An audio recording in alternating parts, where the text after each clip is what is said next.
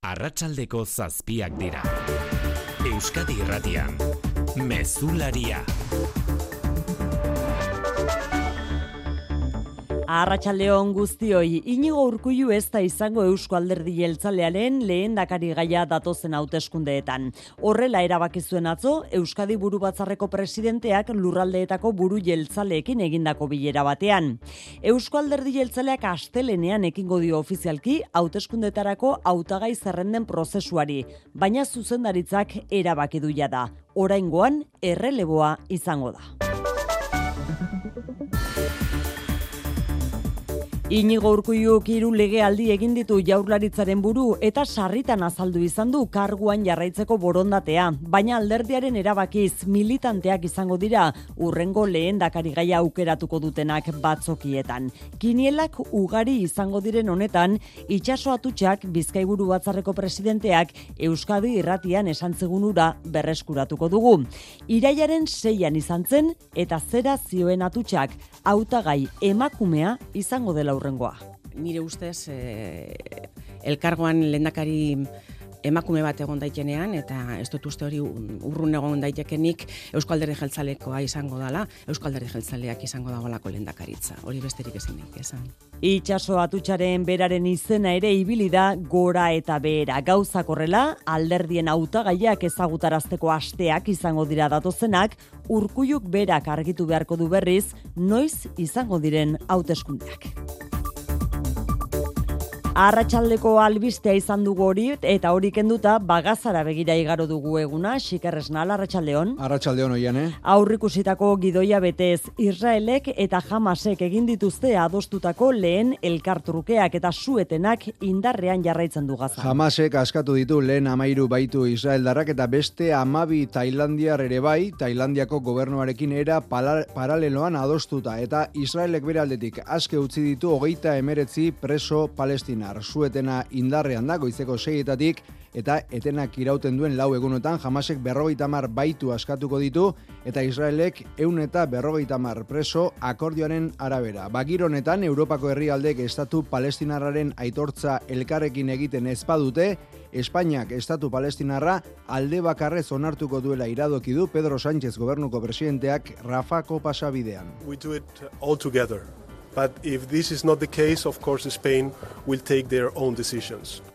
Tuteran gizon baten eriotza ikertzen ari da Espainiako polizia. Haren gorpua labankatuta eta kolpatuta aurkitu zuten eren egun olibondo batean patxirigoien. Lehen informazioen arabera iruroita sortzi urteko gizonezkoa aste azken goizean bertan atera zen olibak biltzera tutera egoaldean dagoen olibondo zelai batera arratsaldean etxera itzuli etzela ikusita haren emazteak eman zuen abisua. Orduan Espainiako Polizia Nazionalak eta tuterako udaltzaingoak osatutako dispositibo bat zabaldu zuten gizona aurkitzen saiatzeko eta ordu batzuk geroago aurkitu zuten Tarazonikako bide berdearen inguruko olibondo finka batean. Indarkeria zantzuak zituen ala nola inbat traumatismo eta armazuriz egindako zauriak. Espainiako Polizia Nazionalak du ikerketaren ardura. Lan alorrean kaleratze hotxak Michelinen eunda irurogeita masei langileren kaleratzea iragarri du zuzendaritzak eskaria jeitsi egin dela argudiatuta. Gazteizko lantegian dituen irumila eta bosteun langiletatik eun eta berrogeita mar soberan daudela esan die zuzendaritzak langileen ordezkariei eta lasarten berriz bosteundik hogeita sei ere bai eta presta azaldu da bide ez traumatikoak negoziatzeko. Horrez gain Gazteizko lantegirako iragarrita zeuden berreun eta berrogeita mar milioi euroko inbertsioaren zati handi bat, irurogeita maost milioikoa geldiarazi egingo dutela jakinarazi du enpresak. Langilek harridura zartu dute albistea. Unai arregi gazteizko lan batzordeko labeko kidea. Etxakia izan da egoera ez dela ona, egoera mundiala ez dela ona, eta bueno, eskaera falta daudela. Ba, genekien egutegiak e, izango zirela txikiagoa, produkzio txikiagoa ematen. Hori ez genuen, espero. Amazonek berriz, oi hartzunen kaleratu zituen irurogeita bat langile berriro hartu egin beharko ditu, kaleratze hoiek balio gabetu egin baititu Euskadiko justizia auzitegi nagusiak. Gabon atarian ohi denez elikagai bankuek hasi dute bilketa handia Ego Euskal Herrian gaur biharretan ekingo dute eta Ipar Euskal Herrian berriz igandean ere bai. Gabonak gertu direla erakusten digun bestea argiztapena.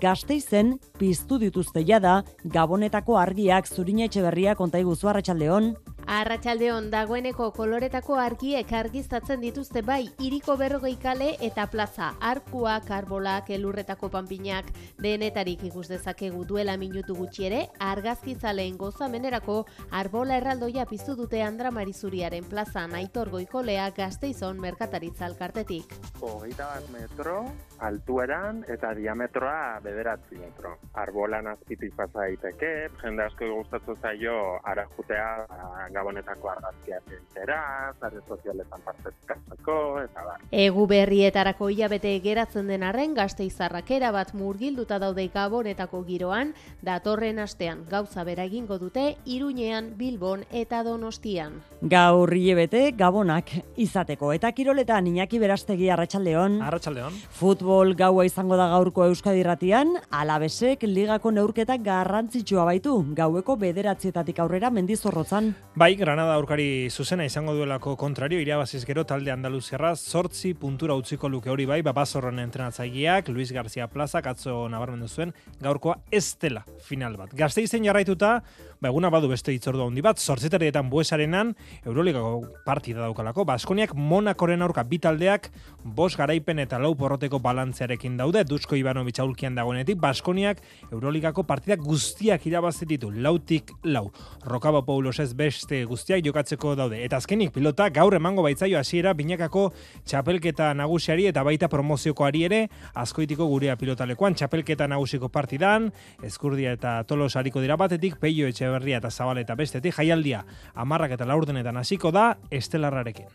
Laboral kutsak babestuta eguraldia eta trafikoa. Asteburu atarian eguraldiaren iragarpena jaso behar dugu, e Euskal Meten eguzkine iturri hotz arratsaldeon. Arratsaldeon bihar arratsaldera arte horrelaxe jarraituko dugu. Beo deien geruzapean eta giro umelarekin, batez ere kantauri zurialdean. Larun bat arratsaldean berriz atertzera egingo du eta ostarteak ireki daitezke. Beraz, asko oztuko du gauean. Horrela igandean giro hotzarekin hasiko dugu eguna, baliteke izotza egitea barnealdeko zoko batzuetan eta belainoa sortuko da. Lainoa jasotakoan ordea giro argia izango da. Ez du oskar bituko, goio deiak eta erdimailako odeiak agertuko baitira. Temperaturali dagokionez aldaketa gutxi. Errepidetan xiker zen egoera? Sondikanen eseiun eta hogeita amazazpian, txorierriko igarobidean erretxeran zeragozpenak daude, kamioi batek matxura izan ondoren, errei bat dago itxita puntu horretan, segurtasun sailak berri eman digunez, eta bestalde, zori gaiztoko albistea iritsitzaigu gaur, agura indik, hil egin baita atzo arratsaldean auto batek harrapatu zuen txirrindularia. Emeretzi urteko mutila, arana taldekoa, eginorako bidean harrapatu zuen auto batek taldekide batekin entrenatzen ari zela oso larri eraman zuten ospitalera eta gaur hilda auto gidariak negatibo emandu proba guztietan.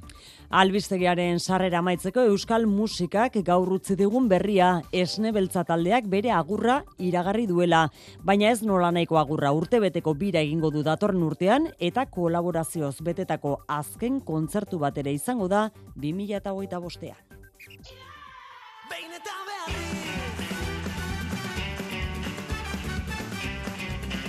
Eta gur hori ospatzeko diska berri bat aurkeztu du esnebeltzak esnebideak izenekoa. 2000 zazpitik ona euskal soinu tradizionalak munduko korronte berriekin uztartu dituzte, euskara bera ere beste hizkuntza batzuekin elkartuz. Badaildo horretatik esnebideak lanberriko aurrera penkantua, txambaoko lamarirek batera, behin eta berriz abestia.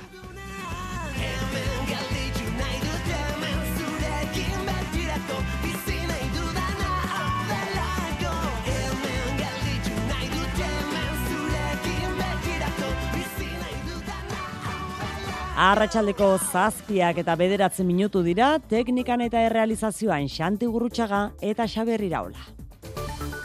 Euskadi Irratian, Mezularia, Oiane Perez. Inigo Urkullu ez da Eusko Alderdi Jeltzalearen lehen gaia izango datorn urteko hauteskunde autonomikoetan. Euskadi buru batzarreko buruzagiek atzu egindako bileran hartu zuten erabakia eta astelenean hasiko du Alderdi Jeltzaleak urkuiuren ordezko aukeratzeko barne prozesua. Eider aran berri arratsaldeon. Kaixo arratsaldeon ez du jarraituko karguan ez du balizko laugarren agintaldirik hasiko inigo urkuiuk legealdia amaituta agur esango dio ajuria eneari. Amabi urteko agintaldiaren ostean urkuiuk behin baino gehiagotan adierazi izan du hautagai izateko borondatea, baina era berean beti egon izan da erreleboaren aukera ere maiganean. Orain EBBren zuzendaritzak erabaki du datorren urteko hauteskunde autonomikoetarako lidergoa berritzea eta Andoni Hortuzarrek atzo Bizkaiko Arabako eta Gipuzkoako jeltzaleen zuzendaritzetako presidenteekin egindako bileraren baitan hartu zuen erabakia. Momentu hauteskundek ez dute datarik urkuiuk berak du deialdi egiteko eskumena eta ikusi beharko da karguan jarraituko ez duela jakinda uztaia baino lehen aurreratzen ote dituen ordurako hautagaia behar du Sabin etxeak eta esan duzu astelenean ekingo dio baten bat aukeratzeko prozesuari. Inigo Urkullu lehendakariak legealdia amaitu bitartean jarraituko du beraz jaurlaritzaren buru izaten zenbat hilabete ez dakigu, baina batzu batzuk gehiago izango dira gehienera ere hori bai uztailer arte. Hiru legealdi egin ditu lehendakari Axunarozena. Bai, hiru agintaldi, lehenengoa bakarrik jeltzalekin osatutako jaularitzaren burun, gainerakoak berriz sozialistekin koalizioan, berarekin itzuli zenea jota jurienera, azken urteak alderdi jeltzalearen Euskadi Buru Batzarreko presidente izan ondoren. Bata bestearen atzetik, heldu diren krisiak kudeatzea egokitu zaio, eta etaren amaieraren ondoren, elkar bizitzan urratsak ematea. Gernikako estatutua osorik betetzea defendatu du. Estatutuaren betetze mailaz, ari naiz. Azken batean, igadura isila batean garaian bizi izan garela azken urte hauetan zehar. Eta bere agintaldian lortu dira amaika eskumen espetxeena esanguratsuena. Itun politiko berrirako berriz aldarrikatu du beti aldebikotasuna eta ezberdinen arteko akordioa. Beti defendatu dut aldebikotasuna ezberdinen arteko akordioak nazio izaeraren aitortza eta adostutakoa betetzeko bermeak izatea. Egonkortasuna bermatzearen alde bere agintaldian eguneratu dira kontzertu ekonomikoa eta kupoaren legea. Euro eskualdea defendatu du Euskadi toki hobean kokatzeko Europan eta alde bakarrez aritzea baztertu du beti gogoan dugu prozesaren aurkako epaiketan Madrilen auzitegi gorenean lekuko gisa deklaratzen Kataluniak independentzia ez aldarrikatzeko eta Madrilek 155. garren artikulua ez aplikatzeko saiakeraren ondotik. Elkar bizitzarako eman beharreko urratsetan berriz, biktima guztiak aintzat hartzea defendatu du eta ezkerra bertzaleak egitean gertatutakoaren irakurketa kritikoa. Bizitako une gogorrak ere izan dira pandemia tartean. Larrialdiari aurre egiteko bidea aholku batzordea aktibatu dugu. Lehenik eta behin egiaztatu dugu positiboen igoera. Zaldibarko zabortegiko ezbeharra eta azken aldian osakidetza. Osasun publikoa! Hala ere, langabezia euneko zazpiko mabostera jeistea lortu dela azpimarratu du, inoiz baino gehiago milioitik gora pertsona daudela lanean, eta Euskadi dela osasunean hezkuntzan edo babes sozialean gehien gastatzen duen erkidegoa. Orain, irurogita bi urte beteta, izaera serioa edo zurrunekoa, auzolana izan da, inigo urkuluk gehien erabili duen hitza. Gauza korrela esan dezakegu, astelena egun seinalatua izango dela bi euskal alderdi abertzalentzat. Eusko alderdi jeltzaleak urkulloren ordezkoa, ordezkoa utagai aukeratzeko prozesuari hasiera emango diolako, baina horrez gain Arnaldo Otegi EH Bilduko koordinatzaile nagusiak argitzekoa duelako koalizio suberanistaren lehendakari gai izateko asmoa duen ala ez. Otegik erabakia aspalditik dauka hartuta, Otegik berak azaldu duenez eta horren inguruko berri datorren astelenean emango du EH Bilduren mai politikoan. Hori bai, aste honetan Radio Euskadin egindako elkarrezketan zabalik utzi du aukera bera ez dadin izan EH Bilduren lehendakari gaia. Kontuan hartu barriela gauza asko. Saiatuko naiz egiten herri honentzat oberena dena, hiru probintziarentzat kasu honetan, ez? Eta hori konpartituko dut, e, eta torren hogeta zazpian mai politikoa daukagu, eta ni nire reflexioa ingo dutan. Otegiren erabakiak baldintzatuko du EH Bilduren lehendakari gaiaren aukeraketa eta EAJaren ari dagokionez urkullu ez dela izango jakin ondoren kiniela ugari egingo da bada itxaso atutxa Bizkai buru batzarreko presidentea onelaxe mintzatu zen pasaden irailean Euskadi Irratiko Faktorian bera ere kiniletan zegoela galdetu ondoren. nire ustez e, elkargoan lehendakari emakume bat egon daitenean eta ez dut uste hori urrun egon daitekenik Eusko Alderdi Jeltzalekoa izango dala. Beste emakume bat hain zuzen miren gorrotxategi presta azaldu da berriro lehendakari gai izateko, baina ikusteko sumar mugimenduaren baitako gora berak. Eta oraingoz argituta dagoena da, eneko handueza izango dela PSR-en lehendakari gaia eta Javier de Andrés Berriz alderdi popularrarena. Politikaren gaurko agendan bestalde, bilera izan dute Sabinetxean Eusko Alderdi Jeltzaleak eta Junts Alderdiak. Etorkizunera begira, elkarlanean aritzeko borondatea berretsi dute Andoni Hortuzarrek ebebeko buruak eta Jordi Turullek Juntseko idazkari nagusiak. Elkarlan horretan bakoitzaren proiektu nazionala sustatuko dute Espainian hasi den legealdian eta Euskadi eta Kataluniako herritarren ongizatea sustatzeko politikak bultzatuko dituzte Espainiako gorteetan.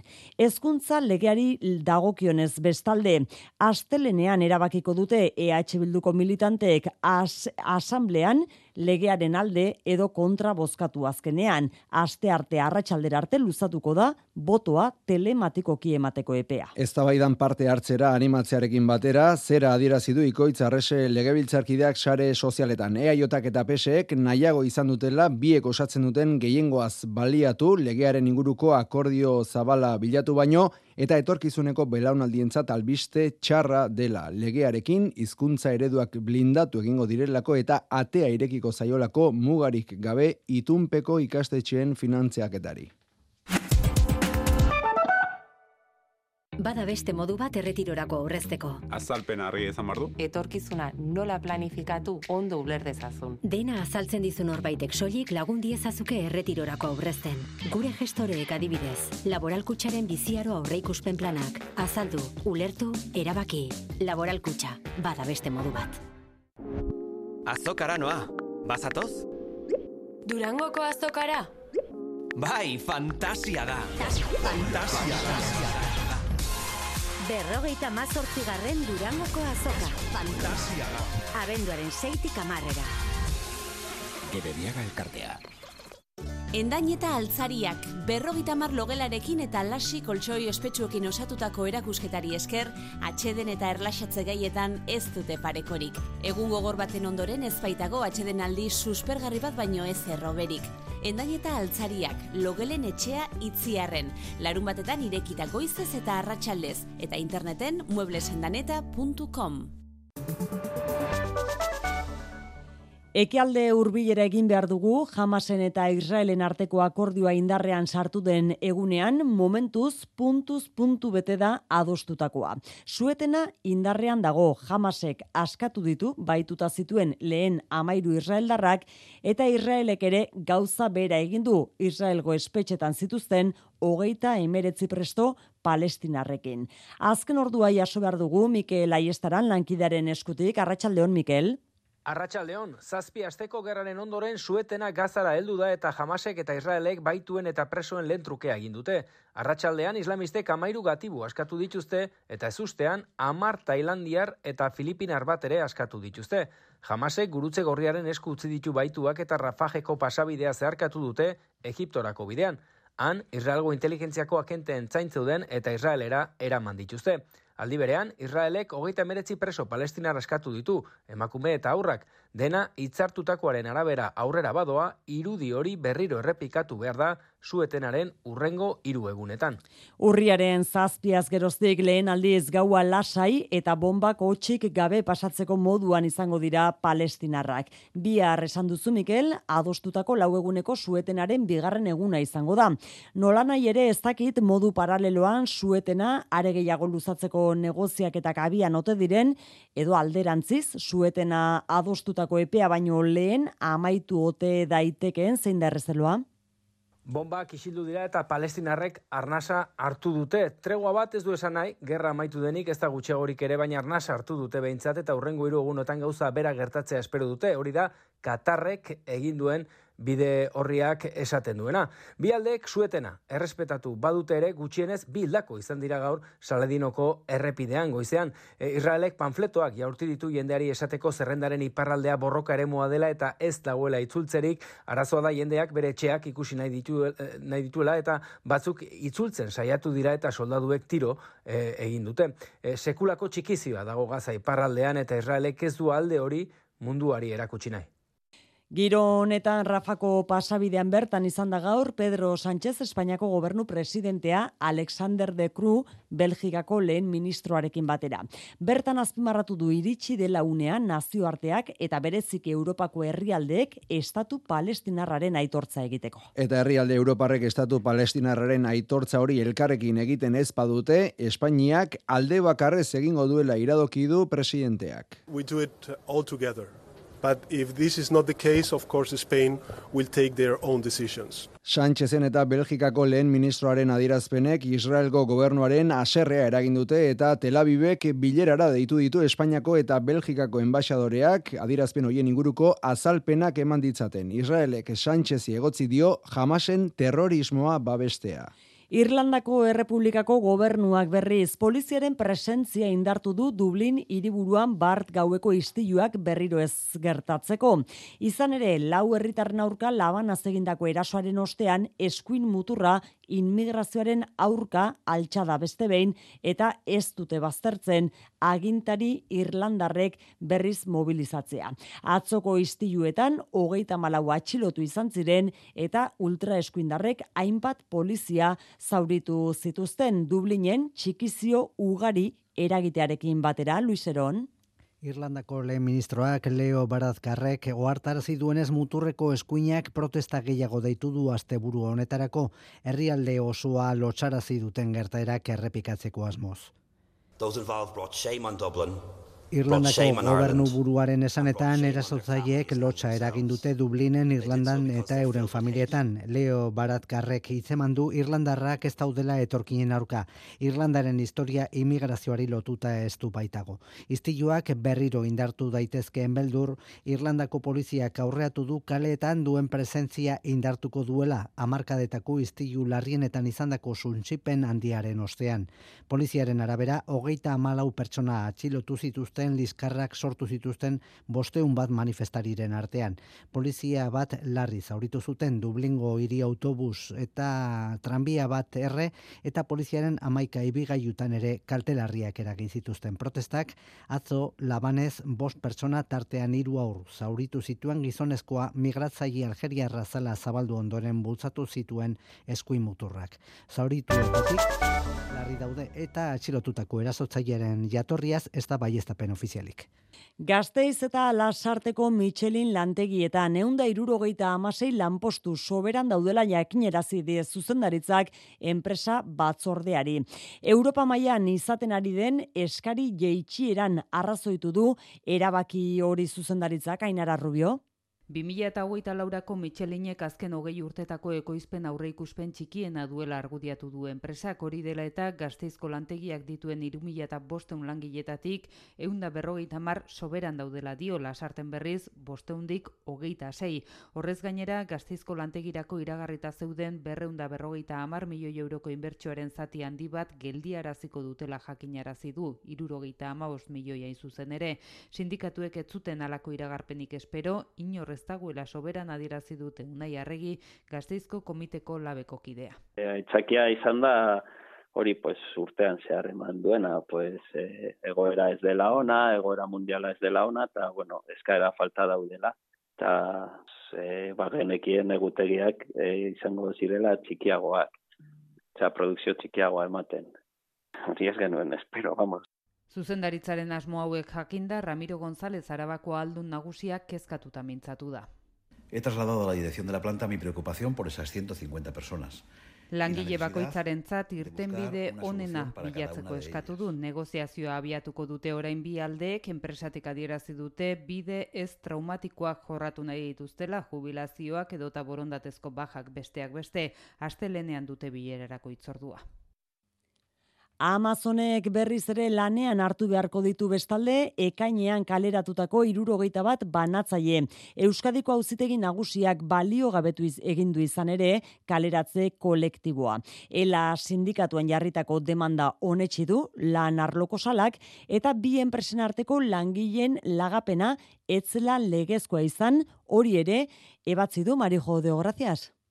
Oiartzungo Smart Delivery Routers enpresaren eta Amazonen artean egin zen langileen lagatzea. Bainatzaileak oiartzungo enpresakoak ziren eta Amazonen banaketa zerbitzuan lan egiten zuten. Ekainean baina kaleratu egin zituzten irurogeita bat langile, kaleratze kolektiboa izan zen, baina lan arloko aretoak ebatzi du irurogeita bat langileak zehaztu eta justifikatu gabe kaleratu zituztela. Ondorioz, Euskadiko auzitegi nagusiak ezarri du kaleratuak atzera lanean hartu beharko direla, lehengo baldintza berdinetan eta bitartean jaso ez dituzten soldatak ordaindu beharko zaizkiela. Ela sindikatuak jarri zuen demanda hoi hartzungo enpresaren Amazonen eta Delcon Delivery enpresen aurka. Eta epaiaren arabera, bos mila euroko kalte ordaina jasoko du sindikatuak, askatasun sindikalaren eta kalte gabetasun bermearen oinarrezko eskubideak urratu zirelako. Epaia ez da irmoa eta elegitea jartzeko aukera dago. EITB Data Lehen sektoreari begira ere izan gara azken urteetan gero eta pixu txikiagoa du lehen sektoreak euskal ekonomian. Ego euskal herrian hogeita bos mila pertsona bizi dira lehen sektoretik. Gainerako sektorekin alderatuta, euneko iru koma bos baino ez da hori. Eta bereziki abeltzaintzak izan du beherakadarik handiena. Egoerak okerrera egingo du batazbesteko adina, berrogeita amazazpi urtekoa den sektorean errelebo arazoa haundia baita maitan esubijana. Lehen sektorearen gainbera agerikoa da, azken hogei urtean euneko amabos gutxiago dira, sektoretik bizi diren Euskal Herritarra guztira hogeita bos mila pertsona ari dira, erdiak baino gehiago Nafarroan amabi mila eta seieun lagun. Ustiategi ugaritsi dira, bereziki abeltzaintzan hogei urtean euneko berrogei murriztuta. Galzorian daude, baserri askotako jardunak batetik enplegua galtzen ari delako eta bestetik ez dutelako erreleborik. Langileen batez besteko adina berrogeita amazazpi urte urtekoa da, euneko hogeita marrek erretiro adina du, edo beste modu batera esan da, euneko amarrek baino ez ditu berrogei urte baino gutxiago, eta beste datu bat ustiategien ardora duten emakumen presentziak bost puntu egindu behera langileen laurdena dira. Azpimarratzeko bestea, ustiategi gutxiago egonagatik ere daudenak handiagoak direla, eta makroetxaldeak ere gutxi oraingoez, baina hauek ere gorantz doaz bereziki Nafarroan kuntsumoari begira begiratuta hemen kontsumitzen denetik euneko hogeita bi baino ez da bertakoa. Sektoreak berak kritiko hitz egin du bizi duten egoerarekin salatuz ez dela lehen sektorearen aldeko apustu sendoa egiten. Lehen sektoreari etzaiola behar besteko balioa ematen argidio gariko itzen zabal, ene sindikatuko kideak eta arazoa errentagarritasun falta dela. Eta da, errentagarritasun falta, baserritarrai etzaiolako ordaintzen, eta esaldi hola esango dut etzaio ordaintzen, ez, ez degulako askotan gure produktu saltzen erositen zaigu, e, tokatzen den e, preziotan, ba, soldata duin batzuk e, atera alizateko ba, aktibitatean jarraitzeko, ez, eta azkenean lehen oso lotu edan bizibide bati, e, azten badiozu faktore hoi, ani guztete, datu itxek eh, eragazten dizkiguela. Eta baldintza horietan erreleboa lortzea zaila dela gaineratu du, berak bezala erreleborik ez duen Alberto Irastortza olaberriko bildotxaga borda baserriko abeltzainak ere. Zet ikusten, inungo erreleboik, eta ez dakit daun egoerakin e, animako nuken. Jaiote txei eutxi nahi diu, hortxe sentitu iten deu, eta benga, eta benga, baina rentabilidadik ez dau, Hoi da, hemengo arazo hoxe da, ez da diruik irabazten, gastu handi dare eta gupiskan modernizatu gine bere gareien, makinaria eta jogendun, eta kar, hoi jaten du gure dirue. Eta erantzi du administrazioak trabak jartzen dizkietela bidea erraztu beharrean eta oroar gizartearen kontzientzia hartzea falta dela bertakoa kontsumitzeko. Espainiako gotzainen biltzarra adin txikikoei egindako sexu erasoei eman beharreko erantzuna aztertzen aritu da aste osoan zehar. Eta zera hitzeman du gaurkoan, epai judiziala izan edo ez, kalte ordaina ordainduko diela biktima guztiei Elizak nerea sarriegi Madrid Arratsaldeon. Bai, txikia momentuz ez dutelako epemugarik ez datarik ezarri, baina urratsa eman du Espainiako gotzainen biltzarrak argi berdea eman diote Elizaren baitan sexu gehiagikerien biktimen erreparaziorako plana lantzeari. Eta hitz eman dute, plan horrek jasoko duela, biktima guztiek jasoko dutela kalte ordaina, epai judiziala izan, ala ezentzun, César García Magan bozera mailea. La Iglesia va a reparar siempre, por supuesto, si media una sentencia judicial. Y si no hay sentencia judicial, también lo vamos a hacer. Por ejemplo, si Adibidez, erasotzailea hil delako edo preskripzio epea gainditu delako kasuz kasu guztiak aztertuko dituztela esan du eta aurre ikusten dutena da kalte ordaina erasotzaileek beraiek eta implikatutako Eliz Barrutiek euren gain hartuko dutela, ez gotzainen biltzarrak. Bestalde, Espainiako herri defendatzaileak iragarritako konpentsazio funtsaren inguruan, García Maganek berretsi du sexu gehiagikerien biktima guztiak kontuan hartzen baditu soilik parte hartuko dutela, Elizaren biktimak bakarrik kontuan hartzen baditu, orduan ez, Elizak berak kudeatuko du bere erreparazio funtsa. Gogoratuko dugu azaroaren hogeita bosta, emakumeen aurkako indarkeria salatzeko nazioarteko eguna izango dela biharkoa, Iruñean gaur, Europar Batasuneko berdintasun ministroak batzartu dira emakumen aurkako indarkeriari, e, besteak beste indarkeria bikariari eta ziber indarkeriari nola aurre egin eztabaidatzeko. Aurrera pausoak eman diren arren, zero indarkeria da helburu eta alegin horretan baliabideak eta koordinazioa hobetzeko konpromisoa adierazi dute Iruñeko baluarte jauregian Europar Batasuneko estatu kideetako berdintasun arduradunek.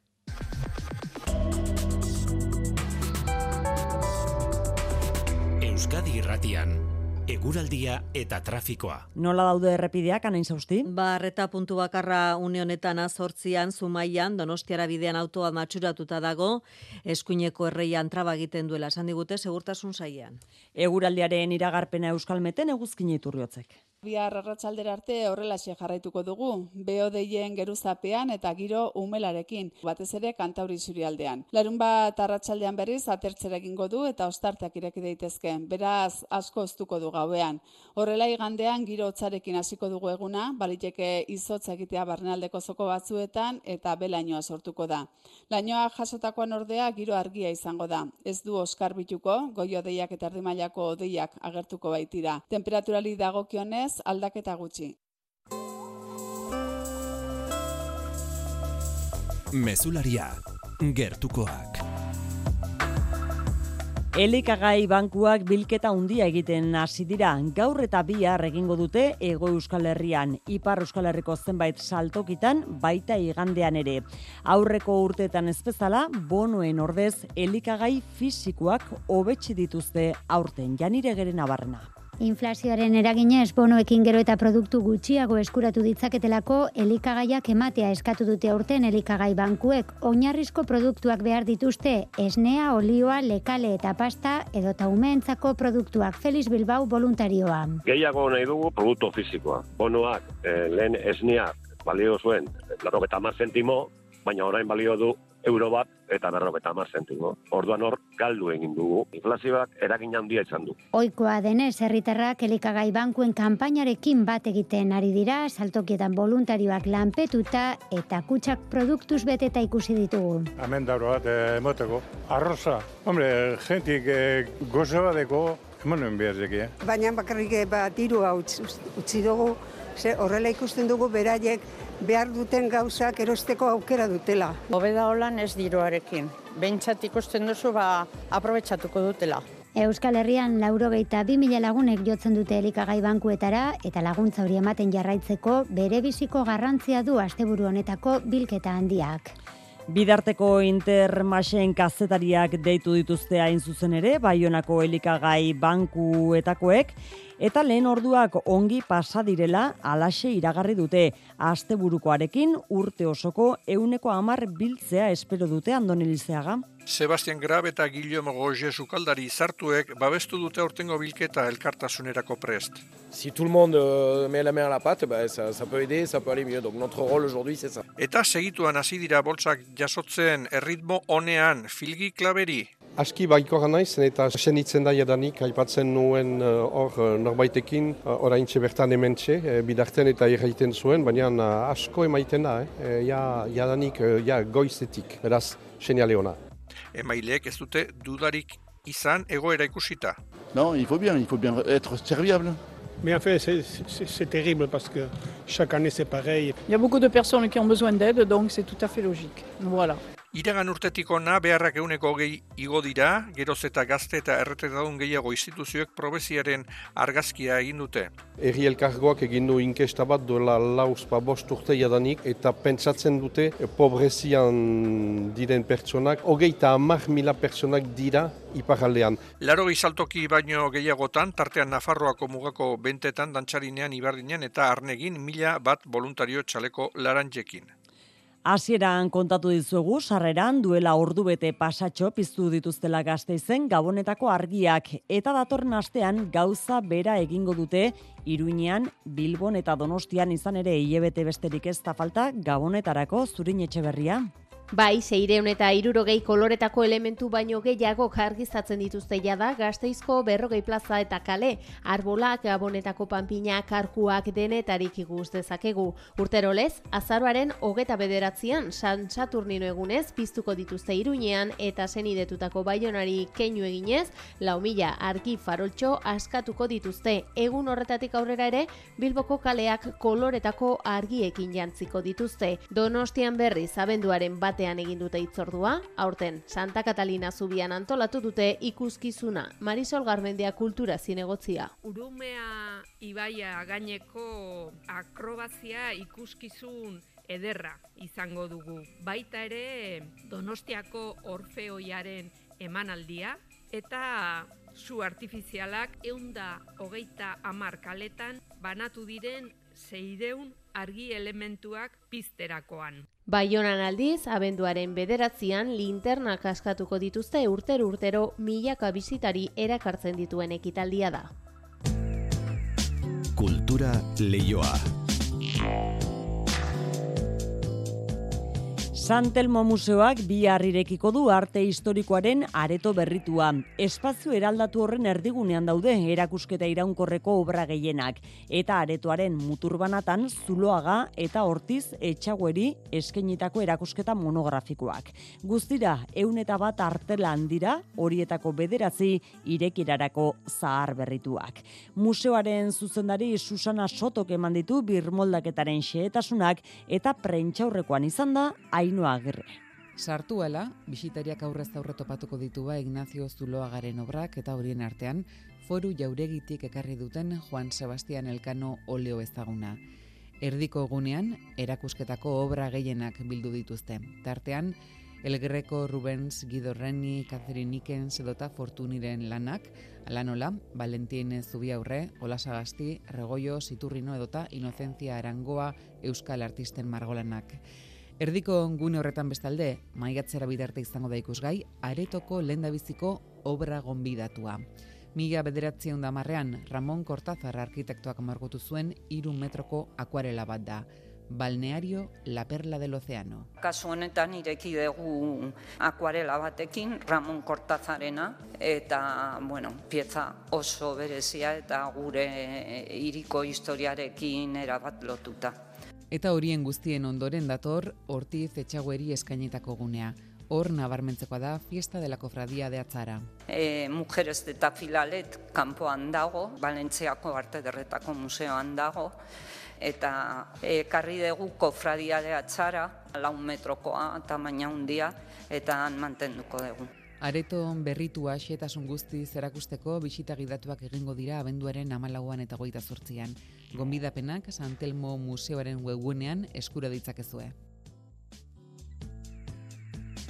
Dena prest, datorren astean jokatuko den Nafarrako bertsolari txapelketarako. Gaur goizean jakin ditugu xeetasun guztiak aurrekoan bezala, Iruñako anaitasuna pabilloiak hartuko du finala, oholtzan zortzi finalista, sei gizon eta bi emakume izango dira, denak gogotxo eta pozik, baina baita urduri ere, batez ere lehenengo finala duten, Sarai Robles eta Saatx Karasatorre. Saioa, arratsaldeko bostetan hasiko da, eta aurten inoiz baino publiko gehiago espero dute itziar lundreraz. Bila bete luze aritu dira Nafarroa osoa zeharkatu duten kanporak eta saioetan, eta azkenean heldu da Nafarroako bertsolari txapelketako finala.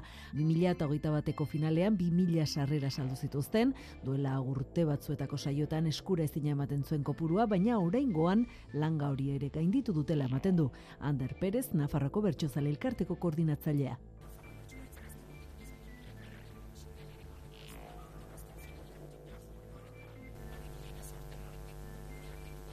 Holtza gainean ikusi eta entzungo ditugunen artean finaletan esperientzia handia duten bersolariak daude baita lehenbizikoz parte hartuko dutenak ere.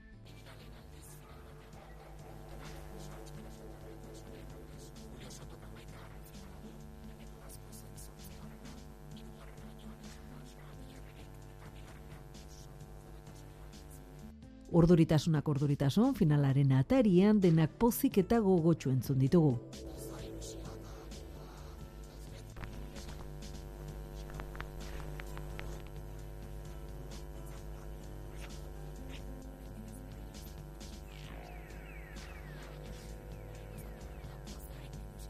Txapeldunari txapela jarriko dion personaren izena ere iragarri dute. Azken ama urteetan, Nafarroako bertsozale elkarteko presidentea izan den alaitz rekondo izango da arduraduna.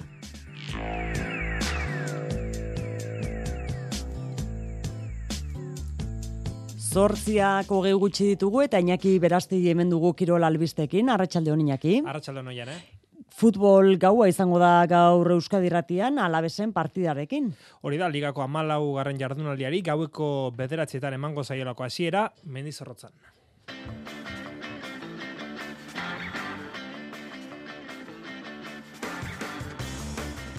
Gaueko bederatzietan, eh, alabez eta Granada aurrez aurre izango ditugulako gazteizen babazorrek gaurko neurketa irabaziko balute, Granada aurkari zuzena sortzi puntura utziko lukete. Hala ere, Luis García Plaza babazorren entrenatzaileak atzo esan eh, zuen, ez dela final bat, partida garrantzitsua dela, baina ez dela final bat.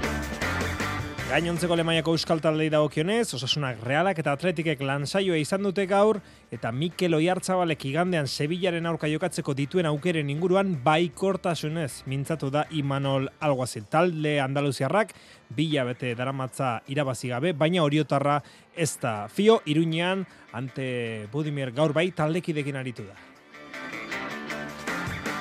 Bederatzietan alabez granada mendizorrotzan, eta ordu erdilenago, alegia zortziterdietan, gazteizen, baina kasunetan buesarenan, Baskoniak Monakoren aurkako Euroligako neurketa dauka, Dusko Ivanoviczekin jokatu dituen Euroligako neurketa guztiak irabazi dituzte gazteiztarrek, lautik lau. Pilotan binakako txapelketari ere gaur emango zaio. Hasiera askoitiko gurea pilotalekuan eskurdia eta tolosa peio etxeberriaren eta zabaletaren aurka ondoren. Serie B txapelketan edo promozioa nahi baduzue egiguren eskuza dela fuente bikoina, bikuina, bikoteak aurrez aurre jaialdia amarrak eta laurdenetan hasiko da. Eskubaloian, Euskal eh, selekzioa, makumezkoen Euskal selekzioa, Txileren aurkako lagunartekoa jokatzen ari da. Berangon, bigarren zatian sartuta Euskal selekzioa kogeita mairu, Txileko geita bat. Eta gainontzean, Jakobo Okuetara bidazo iruneko entrenatzaile gaur esan du, pena duela gustura zegoelako klubean eta bertan jarraitu nahi zuelako, baina lakoak entrenatzailearen ogibideren parte direla eta onartu egin behar direla. Eta azkenik, areto futbolean hasi berria da, lehen mailako neurketa iruñean, xotak huts, kartagenak huts, bos garren minutuan. Zazpiak eta berrogeita bi minutu entzule lagunok arratsaldeon eta ongi etorri mezulariko kirol eh, tarte honetara. Luis eh, García Plaza alabeseko entrenatzailearen hitze helduta, gaueko bederatzietan mendizorrotzan alabesek eta Granada jokatu baruten partidau, ez da final bat, baina bai eh, oso neurketa garrantzitsua dela. Bi arerio zuzen zuzen, aurrez aurre hariko direlako, eta alabesek gaurre irabaziz gero, alde handea aterako liokelako talde Andaluziarrari. Aritze gaiastegik egingo digu partidaren kontak eta Aritz Arratsaldeon. Arratsaldeon Iñaki Mendizorrotzatik. Gaur irabaziz gero 8 puntura legokelako Granada eta demoraldi erdira iritsi espagara ere, bueno, kontuan hartzeko distantzia da. Bai, duda horik, sortze puntu beti da alde handia, egia da, oraindik ere, ba, lehen eh, erena jokatu berritan eh, gaudela, eta eta mundua geratzen zaiola ez, eh, maiatzean izango du elmuga ligak, eta eta elmuga horretan alabezek, bueno, ba, amazazpi lehenengoen artean egon gura du, eta horretarako ba, puntuak pilatzen jarraitu beharko du, salvazioa da helburu bakarra, eta eta gaurkoan, ba, denboraldi honetan, lehen maiara itzuli diren, bi talderen arteko leia izango da, beraz, Granada eta alabez, helburu beretsuekin, eta horren bestez ba, gaurko puntuek bai sekulako garrantzia hartzen dute erabakigarria. Ez da esan dugun moduan ba oraindik ere puntuak epilatzeko aukera asko izango dituztelako batzuk zein bestek baina dudabarik aurkari zuzen bat eh, are eta atzerago ustea ba benetan eh, garrantzitsua izango da talde gazteiztarrarentzat eta horretarako, bueno, ba, dena emango du ez, etxean ematen duelako bere aurpegirik, erakusten duelako bere aurpegirik onena gloriosok, e, orain arte pilatu dituen amai puntuetatik e, amar salen aurrean e, irabazi ditu, eta eta hori bakarrik ez, itxura ona eman da lortu du, ba, lortu duen usta horren bestez, ba, gaurkoan, e, mendizorrotzaren e, laguntzarekin, aurkari zuzen bat, e, atzean e, uste izango da helburua. Ez da samurra izango, Granada geren, naiz eta amar jardunaldi daramatzen e, irabazi barik e, partida honak jokatu dituelako, eta zenbait eh, neurketetan lehiakor ikusi dugulako Iñaki eta lehen baian gorengo mailan partida errezik eh, ez dagoelako baina gaurkoan alabezek berea ematen badu eta denboraldi hasiera honetan eh, berea eman du eta lehiakor agertu da hiru puntuan etxean geratu daitezkeela ba uste horrekin ziur gaude bentzat. Alabezeko aldakeratik behin baino gehiagotan esan dute ba merezi baino puntu gutxiago dauzkala batean hori taldeak duen gola sartzeko zailtasunagatik da aurrean granada dauka gola egiteko rastasuna duen eh, taldea aritz, baina jaso ere asko jasotzen dituena. Hemen sortzi gol egin ditu, hori talde igobarri batentzat ez da bat ere zamurra eta ez da astu behar, ba, bere erreferentzia nagusia, zazoi eh, hasiera horretan, ba, samu omordion zela, ba, lehen jardunaldean galdu egin zuen, gero alabezera etortzeko utzita, eta ala ere, ba, gol asko sartzen eh, ari da, ba, beste beste, Lukas Boie daukalako aurrean, unzuni Albaniako futbolariak ere gol zen handia dauka, eta zer ematen ari den, Brian Zaragozak ere bai, zorionez eh, gaurkoan, ba, txartelak etarteko, zigor bat tarteko, ezin izango da Brian Zaragoza mendizorrotzan eh, izan, eta horren bestez, ba, burukumen bate gutxiago izango du talde babazorrak, baina era berean Granadaren kaltetan esan behar eh, dago, ba, mm. ogeita margole jaso dituela Iñaki, eta ogeita margole jaso eta ba, lehen erenean eh, ezin dela, ezin dela emaitza honik lortu, eta horregatik, horren ondorioz dagoela azken aurreko postuan, horren bestez, ba, alabezek egin behar duena da, orain arte moduan, bere atengurua ondo zaindu, eta izaten dituenak baliatu horrela ba puntuak irabaztea errezago izango da. Amaikakoen berri badugu, gaiestegi? Bueno, une batetik eh, bestera izango du amaikakoen eh, berri, Iñaki, emaidazu minutu bat eta amaikakoen berri emango dizut. Ba, futbolarekin eh, jarraitu behar dugu, amaikakoen berri jaso bitartean, lemaiako beste euskal taldeekin jarraituta, realak Sevillaren aurkako igandeko partida prestatzeko, azken aurreko entrenamendu egin du gaur zubietan, atzo gogoratu bai estatu zela Carlos Fernandez aurrelariak biurritua duela eskuin belaunean, baina Espainiako selekzioarekin min hartuta edo min hartu zuen Mikel Oiartzabalen jokatzeko aukeren inguruan, gaur baikor Imanol Alguazil realeko entrenatzaia mintzatu dentzun. Alaxe da, evoluzioa oso ona du, baina esate izut, eh? E, bilarko entrenamentua ba, ikusi beharko deu, eta Kiti eta Andre, ba, bueno, e, orain dikan lehen da entrenamentua izan da taldearekin, eta urrutiago daude, baina, bueno, pausuak ematen. Tierni eta Andre Silva beraz albiste ona, baita Brian eh, Fiabema, hoi urteko aurrelari norbegiarra ere, sanseko jokalariak, balen taldearekin entrenatu du gaur. Igandeko aurkaria, irabazi ezin da da bien, Diego Alonsoren Sevilla da, talde Andaluziarrak bi hilabete daramatza garaipenek lortu gabe, azken bost neurketak jarraian berdin ditu ligan, eta zelkapenean realak baino amar puntu gutxiago ditu. Hala ere, Imanol Estafio. Ez aztu, eh, Sevilla ala, izugarrizko taldea dukatela, izugarrizko jokalariak, kalidade handi, handiarekin, lerro guztietan. Iaz ere, ba, bueno, e, etziala ondo hasi, baina bukera aldean, ba, mendikin, ba, hor izan zituen, ba, bueno, e, partido batzuk eta ia-ia goran zartu zian, gainetik finalea iatu zian. Eta aurten ere, ez diala ondo hasi, baina eske Sevillakin ezin dezu fiatu, eta, bueno, e, talde handi badala, jokalari onarekin, eta, bueno, berriro, ba, beti esateten bezala, iraosteko ba, bueno, gure partido honena egingo beharko dugula. Bi arrazken entrenamendua eta etzi partida laurak eta laurdenetan. Realak e, bezalaxe, atletikek ere gaur entrenamendua izan du, atzo atxeen eguna izan ostean, amaiketan lansaioa lezaman, bi eta etzi ere lansaioak dituzte. Igandekoa arratsaldez izango dan Gironaren aurka astelenean indarrak neurtu aurretik. Eta iruñean gaur e, osasunak taxoaren lansaio harina osatu du, darko bere kabuz aritu da, Nacho Bidalek bai, taldekideekin entrenatu eta atzo min hartu zuena, Kike Barja gaur ez dugu taldekideekin ikusi, atzo bakarka entrenamendu entrenatu zuen selekzioen e, partidak jokatu eta gero, Kroaziarekin aritu eta gero, baina gaur da Budimir gainontzeko taldekidekin aritu da. Bigarren mailan Amore Betak eta Eibarrek ere entrenaldia izan dute, urdinek goizez armaginek arratsaldez eta emakumezkoen lehen mailari dagokionez gogoratu jardunaldia bihar zubietan abiatuko dela, guardiko amabitan realak Valentziaren bizita jasoko du, lauretan bihar bertan Levante Eibar eta azkenik igandean arratsaldeko seietan Atletikek Lezaman Barcelona izango du kontrario.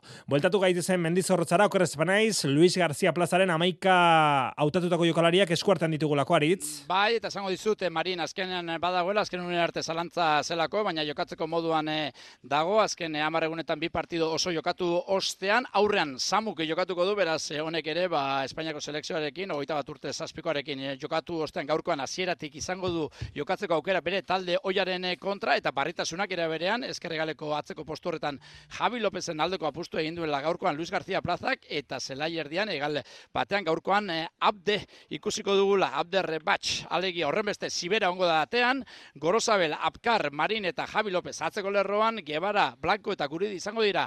Taldearen eh, birika zelai erdian abde eskuine egaletik Rioja eskerretik eta Samu Omorodion izango da futbolaririk aurreratuena eta Granadari dagokionez Andre ikusiko dugu atean Manafa, Mikel, Torrente eta Neba atzeko lerroan Gumbau, Bilar eta Melendo izango dira zelaierdiko futbolariak eta aurrera begira unzuni eta karrera segaletatik eta Lukas Boie izango da erreferentzia nagusia. Baseazki ordu bete barru hemen izango gara Euskadi Erratian hiru mailan zuzen zuzenean eh, neurketa hori Alabes Granada hori kontatzeko. Ariz gero arte, eskerrik asko.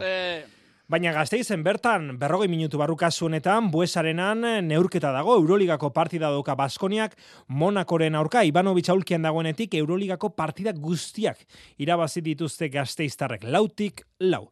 Xabier Murua lankidaren eskutik neurketa honen atarikoa. Amargarren jardunaldiko neurketa bi taldeek bosna garaipen dituzte. Arabarren kasuan azkeneko lau neurketa jarraien irabazita. Zalantzarik ez Dusko Ivanovicen agaraldiak Baskoniaren susperaldiera egin du Euroligan. Villarban, Barça Olimpiakos eta Partizan mendean hartzeko gai izan da taldera barra. Emaitza bolada honean beraz, gainera Ligan Balentziari irabazi berritan, helduko dio gaurko reiari. Irabazi ezkero, lehenengo sei aukeratuen artean lekua izango luke talde gazteizarrak. Monako, gaurko aurkaria, azkeneko bi neurketak galduta, iritsi da gazteiza, Anadolu FSN eta Real Madriden kontra. Jarraian, eskuratutako bost garaipeneko bolada onari, amaiera eman dio Sasa Obradovicek zuzentzen duen taldeak. Mike James, Baskonia aritutako joko antolatzaile estatu batu da taldeko zutabetako bat. Monakok Baskonaren kontra jokatu dituen azkeneko hiru neurketak irabazi ditu, Baskonia bisitarien lauarren garaipena jarraian saiesten aleginduko da gaur, zaleen babesarekin, beste gau magiko bat bizina dute zurbaon. Euroligan beste hiru neurketa jokatuko dira ba gaur, horietako bat jada jokoan, hirugarren laurdeneko 8. minutuan, Anadolu Efes kirurogei, Partizanek irurogei eta bi, zortziak eta laurdenetan hasiko da Olimpiako zen eta Zalgirizen arteko Grezian eta zortziterdietan, Izar Gorria Olimpia Milan. Baina esku pilotaren zatera gaurko aitzordu importantea, garrantzitsua da, binakako txapelketa nagusiari askoitian hasiera emango zaiolako gaur gauean, Joseba Azkurdia eta Xabi Tolosariko dira batetik, Peio Etxeberria eta Jose Javier Zabaleta bestetik, iaz, beste atzelari batzuk lagun zituztela hori bai, Eskurdiak eta Etxeberriak, gurea pilotalekuko partida jokatu zuten, eta arbizuarraren eh, bikotea hogeita bi eta hogei nagusitu zen. Pasaden igandean, lauterdiko finala galdu eta gero, zenoztarak etzuen material lautaketan eh, partu, beraz, ikuskizun zerra aldarterekin kantxaratzen eh, den zabaletak dio elkarrekin gutxi jokatu dutela, baina ondo elkar ezagutzen dute eta pozik dago jarri dioten aurrelariarekin eta osatu dezaketen bikotearekin. Entzun etxarran derra, zabaleta. Enpresako beste aurrelariekin e, azkenean, bueno, e, gehiago jokatu dut, baino, baino bueno, partio batzu jokatu ditugu eta azkenean ere bai e, biak nafarra gara, entrenamendu asko egin ditugu elkarrekin, eta bueno, oso ongi ezagutzen gara.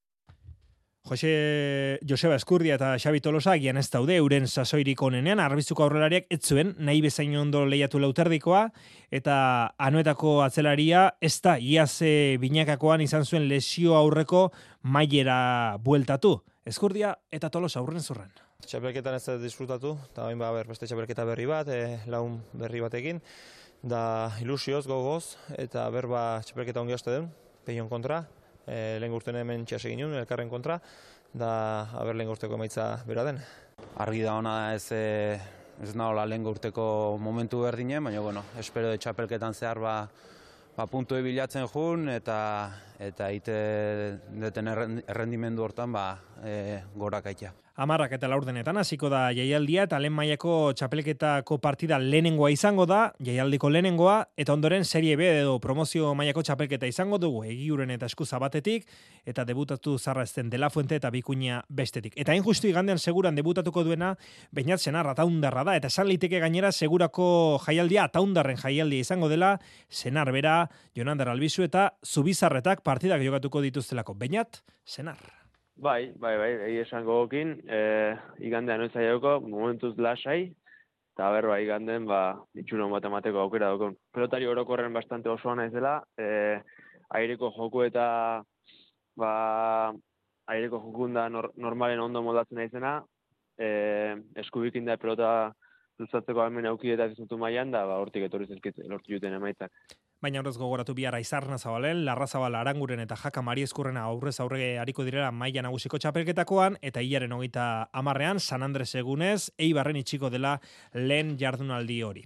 Eskubaloian emakumezkoen Espainiako ligaren etenaldia baliatuta, Euskal Selekzioak iruko torneo bat jokatu behar du azte honetan, Euskal Herrian, Lituaniaren eta Txileren kontra, lehen neurketa jada jokatu da berangon, eta Euskal Selekzioak hogeita emeretzi eta hogeita zazpi menderatu du Txile. Bihar Txile eta Lituania aurrez aurre hariko dira gazteizen, zabalgana eta igandean arratsaldeko seiak eta laurdenetan jokatuko dute elkarren aurka Euskal Selekzioak eta Lituania kasu honetan deustun. Eskualoirarekin jarraituta, Jakobo Kuetara bidazo iruneko entrenatzaileak gaur egin du. Edabiden aurrean, atzo klubak entrenatzaileak demoraldia maitutakoan karguan jarraituko ez duela iragarri. Eta gero entrenatzaile Espainiarrak esan du, aste gogorrak izan direla, jarraitzeko ilusioa zuela gustura dagolako irunen, baina gaineratu du entrenatzaileek onartu egin bar dituztela ala delakoak euren ogibidearen parte ere badirelako. Etorkizunera eta aurrengo partidei begira lasaitasuna eskatu du. Bidazo irune, kangasen pistan jokatuko du igandean, asoba ligako neurketa, eta nahitasunak berriz, bihar bertan, logroño izango du kontrario iruñean, arratsaldeko bostetan hasita. Gaiz aldatuta errikiroletan, Jonander de Laos lankideak egin digu, asteburuko errikirol eh, ekitaldien agendaren errepasoa. Arria sotze sarik eta klasiko bat jokatuko dute bi arramezketan. Albitzuri handia proban lehiatuko dira izen bereko harri baldarrarekin. Eun eta irurogeita bost kilo dituen lantresna erabiliko dute zazpi parte hartzaiek. Baina teleria, gorka etxeberria, aimar galarraga, Paulo Azpiazu, Gari Garmendia, Imanol Rollo Lartain eta Xavier Aramburu Gusta. Hamar minutuko txandan hariko da kirolari bakoitza eta jasoaldi gehien egiten dituena gailenduko da proba horretan. La Runarri pilotalekuko jaialdia arratsaldeko bosterdietan abiatuko dute. Ordu erdi lehenago hasiko da abadinoko probalekuan, bizkaiko goma gaineko sokatira txapelketaren lehen jardunaldia bosteun eta lauro gehi kiloen pisuan. Abadinoren bitalde, goierri eta gaztedi lehiatuko dira. Biaramuneko lehiaren atariko izango da proba hori, izan ere Euskal Herriko txapelketaren lehen jardunaldia jokatuko dute igandez espeletan. Gizonezkoen zeirun eta lauro gehi kiloetako pisuan eh, jokatuko dute finala jardunaldi bakarrera egingo duten ez gero. Sei talde lehiatuko dira proba horretan, zuraideren bi napurrak abadino amaiur eta beti gazte. Orotara amaika jardunaldi izango ditu Euskal Herriko gomagaineko txapelketak eta berrogeita amabitaldeariko dira zazpi pisu ezberdinetan banatuta. Atletismoan Euskadiko lasterketa mitiko bati aipamena egin nahi diogu gaurkoan. Laudioko krosaren hogeita emezortzigarren edizioa jokatuko baita igandean Euskadiko koparen laugarren proba puntuagarri izango den arritxuri bar. Laudioko krosa ere asteburu honetan jokatuko da. Iganderako dena pres dute laudion. Maider Almodobar antolatzaile taldeko kideak esan digu iazko zirkuito berbera izango dela urten ere. E, bai, iazko berbera izango da hortaz ezagutzen dutenek ez dute ezer arrarorik topatuko. Egia da, ba, ba eguraldia dela eta eta eta lurraren egoera dela eta bain bat e, biurgune edo kirolarien OBBRZ moldatuko direla, baina printzipio ziazko berdina.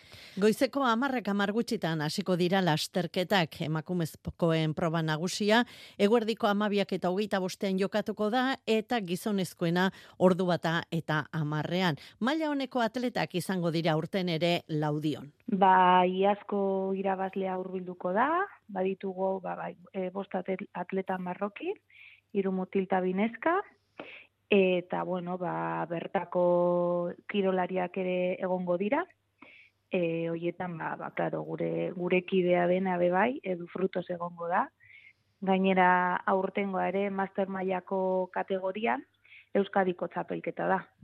Guztira zazpireun parte hartzailetik gora izango dira laudioko nazioarteko krosean.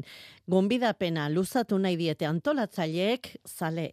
Gonbidatu nahi dugu alik eta jende gehien gure txokora hurbiltzea, eiakuri da. E, kirolariek ere asko eskertzen dute jendeak animoak emoten egotea, eta eta guretzat jaigiro hori betetzeko ere aukera polita izaten da. Euskadiko Cross Ligarako proba puntuagarria izango da laudiokoa. Egun gizonezkoetan Brain El Asri da liderra eta emakumezkoetan Garazi San Pedro. Zornotza, Getxo eta Donostiako krosak jokatu dira ligako laugarrena igandean jokatuko den laudiokoa izango da. Areto futbolan utxean segitzen du Osasuna Magna Xotaren eta Kartagenaren arteko ligako neurketak eta amaitzeko golfeko bi albiste. Europako zirkuituan Joburgeko irekian, Adriano Otagik ez du mozketa gainitu eta emakumezkoen Espainiako irekia Marbeian, Carlota Ziganda amargaren bostuan dago, Laukol Peparrazpitik eta Maria Hernandez hogeita amaikagarren tokian dago. Agortu dugu tartea, bederatziak amargutxetan itzuliko gara, alabez Granada partida hori kontatzeko, gerarte. Iluntzeko zortziak dira. Euskadi Irratiko Informazio Zerbitzuak. Albisteak. Arratxaldeon berriz ere guztioi, inigo urkullu ez da izango Eusko Alderdi Jeltzalearen lehendakari gaia datozen hauteskundeetan. Horrela erabakizuen atzo, Euskadi buru batzarreko presidenteak lurraldetako buru jeltzalekin egindako bilera batean, bilera horretan bertan zen inigo urkullu lehendakaria ere. Eusko Alderdi Jeltzaleak astelenean ekingo dio ofizialki hauteskundetarako hautagai zerrendak aukeratzeko prozesuari, baina zuzendaritzak erabaki du da, oraingoan erreleboa izango da.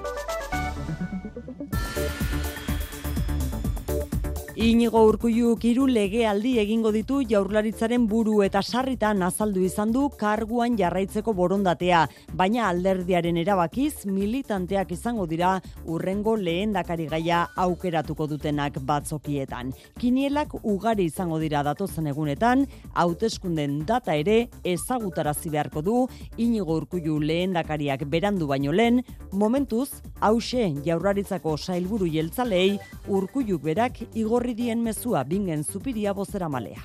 Lehendakariak gaur bai egin dugu komentario bat Eusko Alderdi Jeltzalearen izenean gobernuan gauden zailburuei eta esan diguna da gogora erazi digu konpromiso daukagula berarekin Eusko Alderdi Jeltzalearekin hauteskunde autonomikoetan botoa eman ziguten herritar guziekin eta jakina gizarte osoarekin eta konpromiso hori da azken egonera arte atope lan egitea. Horixe bada arratsaldeko albistea gainerakoan gazara begira igaro dugu eguna. Aurrikusitako gidoia bete da. Israelek eta Hamasek egin dituzte adostutako lehen preso eta baituen elkartrukeak eta suetenak indarrean jarraitzen du gazan. Ekialde hurbilean Mikel Aiestaran Arratsaldeon. Arratsaldeon, zazpi asteko gerraren ondoren suetena gazara heldu da eta Hamasek eta Israelek baituen eta presoen lehen trukea egin dute. Arratsaldean islamistek amairu gatibu askatu dituzte eta ez ustean amar Tailandiar eta Filipinar bat ere askatu dituzte.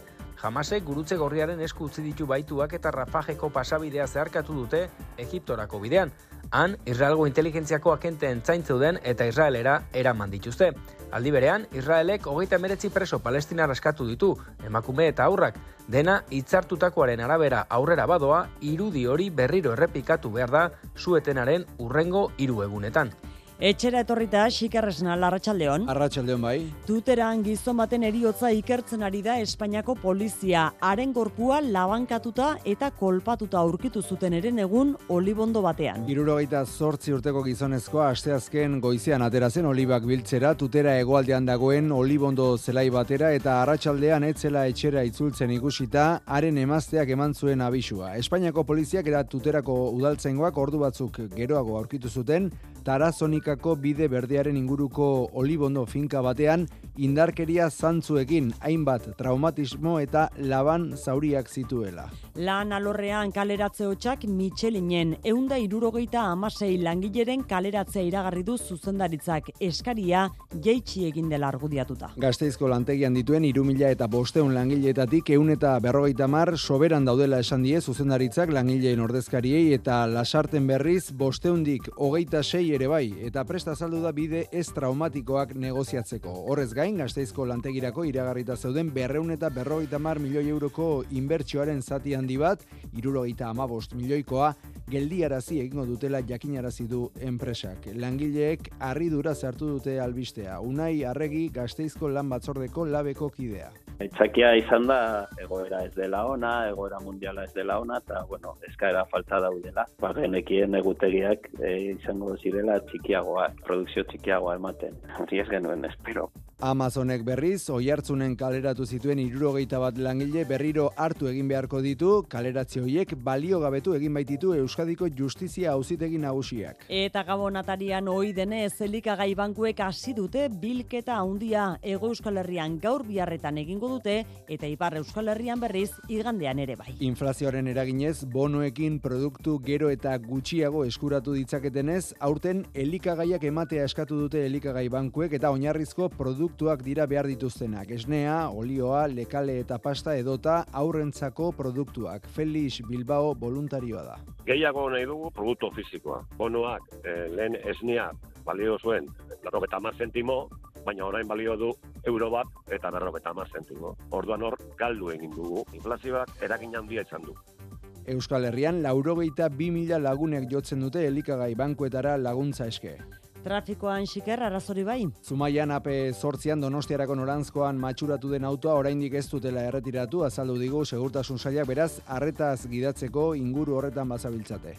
Eguraldiari dagokionez giro umelarekin jarraituko du bihar goizean, baina argitu egingo du arratsalderako bihar arratsaldera arte horrelaxe jarraituko dugu.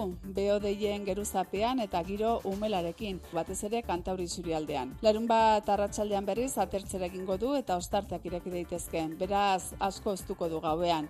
Horrela igandean giro hotzarekin hasiko dugu eguna, baliteke izotza egitea barnealdeko zoko batzuetan eta belainoa sortuko da.